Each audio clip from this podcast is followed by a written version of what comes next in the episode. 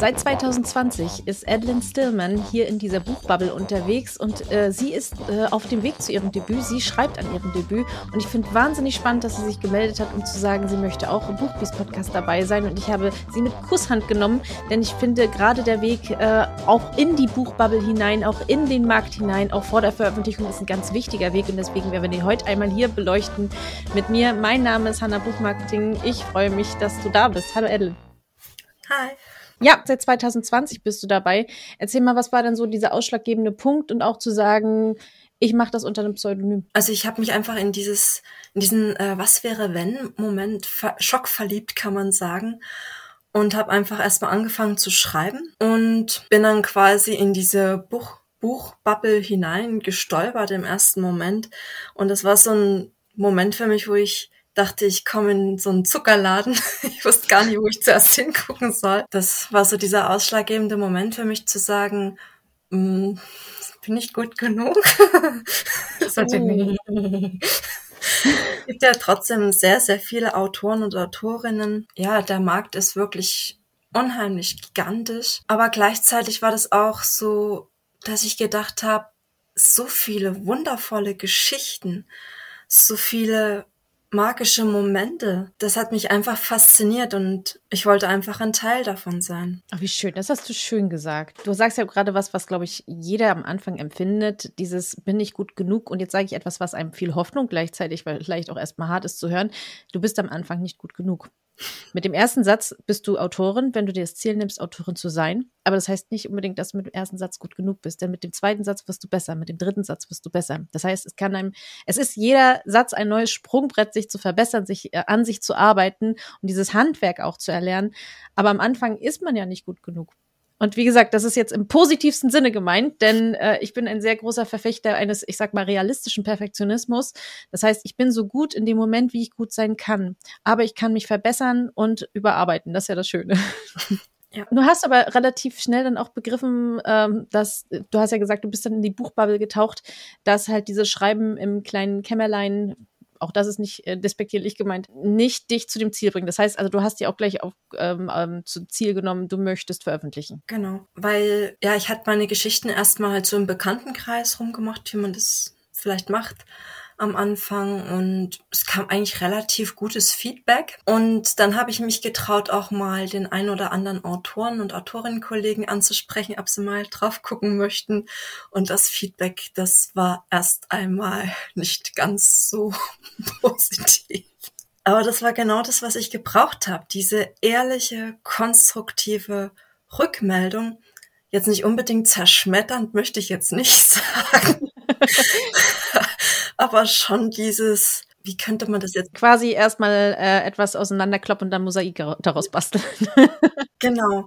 Erstmal nochmal auseinanderklopfen und zu sagen, schau es dir nochmal an. Ne? Also es ist Potenzial da, aber schau dir nochmal das Handwerk an. Lass dir Zeit, lass deine Texte reifen und deine Figuren und dich selbst damit entwickeln. Und ja, genau, die Zeit, die habe ich mir dann auch ehrlich zugestanden und bin dann quasi erstmal ein Stück zurückgetreten von diesem Gedanken, an die Öffentlichkeit treten zu wollen und habe mich erstmal mit dem Schreibhandwerk beschäftigt.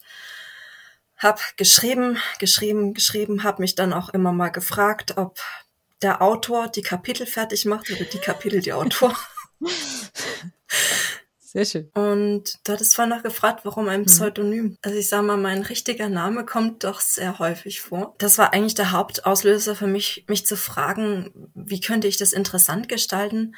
Weil man stellt sich ja unter einem Namen auch immer irgendwas vor. Namen haben ja gigantische Macht. Und dann bin ich erstmal auf die Suche gegangen. Ich bin bekennender Adele-Fan und habe quasi mich gefragt, wie man diesen Adele, ja, wie man diesen Namen äh, verändern könnte und bin dann auf Adeline, Adeline gekommen. Ich mochte auch das Lied I'm a Human sehr gern von Regan Boneman und so kam I'm a Human, Still Human zustande. Stillman. Und so kam Adeline Stillman zustande coole Entstehungsgeschichte dessen. Also es ist äh, aber ein geschlossenes Pseudonym oder ein offenes Pseudonym? Das ist ein offenes Pseudonym. Alles klar. Weil ähm, was ich mich auch gut finde, du hast mich ja angeschrieben, wirklich mit äh, deinem Pseudonym als E-Mail-Adresse. Also das heißt, es wird einem da schon ähm, du zeigst auf alle Fälle die Richtung, dass das deine Marke ist, dass das deine äh, Autorinnenpersönlichkeit ist. Ähm, aber ich finde das immer auch ganz interessant, warum man welchen Weg wählt. Ähm, du hast gerade schon gesagt, dass du einen, Weg, äh, einen Schritt zurückgegangen bist, dran gearbeitet hast. Ähm, wie sieht es denn aus? An welcher Stelle bist du denn jetzt gerade im Projekt? Im Prinzip habe ich den ganzen Plot nochmal neu gestaltet, vollkommen umgeschmissen alles und habe erstmal ein hartes Wörtchen mit meinen Figuren gesprochen. Dabei habe ich, ich weiß nicht, vielleicht kennst du das auch, das äh, Method Writing kennengelernt. Das ist eine relativ effiziente Methode. Also ich habe mir vorgestellt, selbst die Figur also, zu sein. Also wie Method Acting zum, ah, genau. Nee, das habe ich noch gar nicht so. Halt nur als Figur, also genau, das fand ich richtig spannend eigentlich zu sehen, was passiert, wenn ich mir vorstelle zum Beispiel, ich bin jetzt nochmal als Beispiel Harry Potter. Und zu, festzustellen, was macht das mit mir? Was würde ich tun? Was würde ich sagen? Und so sind dann auch meine Figuren gewachsen. Ich habe eine vollkommen neue Hauptfigur entdeckt dabei. Der stand eigentlich erst am Rand und hat sich dann irgendwie in den Vordergrund gedrängelt. Und im Moment bin ich ja noch in der Entwurfsphase von dem ganzen Projekt. Ich hatte jetzt mir auch noch mal das Herz genommen und ein paar Testleser und Testleserinnen dazu, auch Autoren und Lektoren befragt zu meinem Projekt, die mir auch nochmal ehrlich Feedback gegeben haben und es hat mir wirklich nochmal sehr viel weitergeholfen. Und wenn ich jetzt so vergleiche von 2020 bis jetzt, also es ist eigentlich kein Vergleich mehr. Ich habe das Original sogar noch da, das bleibt auch da weil es so die ersten Anfänge waren. Aber so wie es jetzt ist, denke ich doch, dass es Chancen hätte auf dem Markt. Ja, dass ich das durchaus jemandem zutrauen kann zu lesen. Das meine ich mit dem, dass du dich weiterentwickelt hast und das halt im positivsten Sinne. Es ist ja immer gut, wenn man das, was man mal geschrieben hat, denkt, also gerade am Anfang, dass man dann denkt, das kann ich jetzt besser. Und das ist ja das Beste, was man eigentlich denken kann an der Stelle. Das heißt ja, dass du dich verbessert hast. Ähm, ich möchte aber auch mal so ein bisschen fragen, du hast ja gerade schon gesagt, wie sich das weiterentwickelt hat. Wie hat sich denn so ähm, generell dein Aufenthalt sozusagen in der, in der Bubble verändert, äh, deine Arbeit, dein Schreiben darin verändert?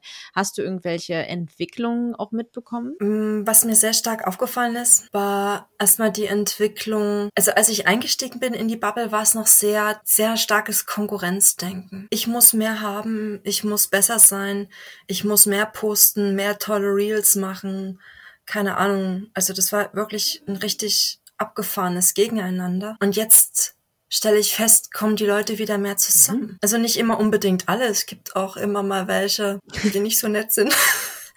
Aber im Großen und Ganzen finde ich schön, ja, dass Autoren Autoren unterstützen und dabei keinen Hintergedanken haben, sondern einfach wirklich denken, es tut dem gut, es tut mir gut und es tut allen anderen gut. Das konnte ich jetzt in diesen in dieser Zeit feststellen, auch wo ich mich dann selber rausgenommen habe und einfach Chance hatte, als Leserin oder als Zuschauerin dabei zu sein in dieser Buchbubble, äh, zu sehen, wie sich das eigentlich relativ positiv entwickelt. Was aber auch festzustellen ist, ist, dass immer mehr in Richtung Reels geht. Also es wird weniger geschrieben, doch kann man eigentlich so sagen, es geht jetzt immer mehr in diese Richtung Filmchen. Und viele Autoren und Autorenkollegen auch schon gesagt haben, manchmal frage ich mich, ob ich Schriftsteller bin oder äh, Filmemacher, Entertainer. Ja, ja das stimmt natürlich. Ähm, andere Medien bringen natürlich auch mit sich, wie viel Zeit verbringe ich beim Marketing, aber auf welchem Marketingweg finde ich. Und ich bin ja tatsächlich ein, ein Freund davon. Ich sehe die Chancen in Videomarketing, aber ja, man muss natürlich dann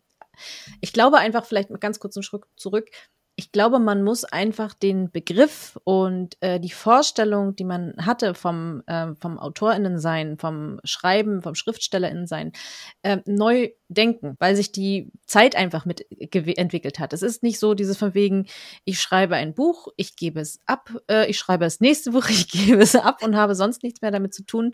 Äh, selbst nicht im Self-Publishing ist man sehr an dem, an der Entwicklung quasi mit dran. Man arbeitet mit dem Buch zusammen, äh, man vermarktet das Buch. Wie gesagt, auch im Verlag ist das ja was ganz Wichtiges, weil ähm, das darüber entscheidet, ob das Buch also auch ob das nächste Buch beispielsweise in dem Verlag veröffentlicht wird, aber auch überhaupt, wie viele Menschen dieses Buch zu lesen bekommen. Und deswegen sollten wir uns da halt nicht aus dieser ähm, aus dieser Gleichung nehmen und momentan, beziehungsweise ist einfach auch ganz medizinisch, sage ich jetzt mal, dass einfach mehr Hirnareale angesprochen werden, wenn wir Filme haben. Das heißt, was wir jemanden über Bild, über Text, über Musik erreichen können, über Emotionen. Das heißt, wir können viel mehr Möglichkeiten ansprechen und das kann man sich erstens schneller, also kann man erstens schneller verarbeiten und zweitens sich schneller merken und eben diese Emotionen, die man damit auslesen möchte, auch viel schneller auswirken. Und ich glaube, das sind halt die Chancen. Aber ja, natürlich muss man dann halt auch gucken, wie man sich dann halt in dieser neuen AutorInnenwelt auch selbst definiert und zurechtfindet. Ja, das ist richtig. Also das, äh, aber ich muss auch sagen, viele haben sich dem jetzt auch schon angepasst und ich muss sagen, die Ergebnisse sind zum Teil wirklich wunderschön. Also die machen auch die Bücher zum Teil richtig lebendig. Das finde ich eigentlich wirklich sehr, sehr schön. Bin, ich mag es ja auch gerne. Aber ja, es ist, es ist mehr Arbeit. da sind wir uns ja alle einig. Was siehst du denn, also ich meine, du hast ja gerade schon von der Entwicklung gesprochen. Ich muss sagen, ich hatte das gar nicht so im Blick mit diesem Konkurrenzdenken, dass das so stark war. Ich meine, das ist immer so ein bisschen auch abhängig davon, in welcher Bubble man ist. Das mit dem Zusammenhalt, das sehe ich auch sehr stark. Ist schön, dass du eine positive Entwicklung siehst. Was siehst du denn derzeit sonst noch so für Trends? Also stark im Trend sehe ich im Moment Netzwerken. Also es wird wieder sehr viel auf äh, verbunden und es entstehen auch teilweise kleine Communities unter den Autoren, auch auf Instagram, wo, wo man sich einfach gegenseitig supportet und unterstützt und das finde ich eigentlich sehr, sehr schön. Wie sieht es denn thematisch aus? Hast du da irgendwie mitbekommen, dass, ähm, in welchem Genre schreibst du? Habe ich noch gar nicht gefragt. Ist im Moment mhm. Fantasy. Wie sieht es denn innerhalb von der Fantasy aus? Gibt es da Trendthemen, die du mitbekommst? Ähm, irgendwelche Entwicklungen, die du siehst? Ich glaube, Farbschnitt ist immer noch ein Ding. so, das zum Beispiel die Art und Weise, wie man es äh, darstellt. Aber was siehst du da noch? Gute Frage. Muss ich jetzt echt mal drüber nachdenken. Also in dem Genre, in dem Bereich von den Fantasy-Autoren sehe ich im Moment stark die Entwicklung hin, dass manche Strukturen aufgebrochen werden. Ich nehme mal zum Beispiel mal aus meinem Roman, das ist ein High Fantasy. Da ist ja so die berühmte Struktur Mittelalter, keine Ahnung, Unterwelt, Oberwelt, Himmelswelt und so weiter. Und ich bin zum Beispiel direkt darauf angesprochen worden, warum das bei mir anders ist. Und ich habe mir gedacht, warum denn nicht?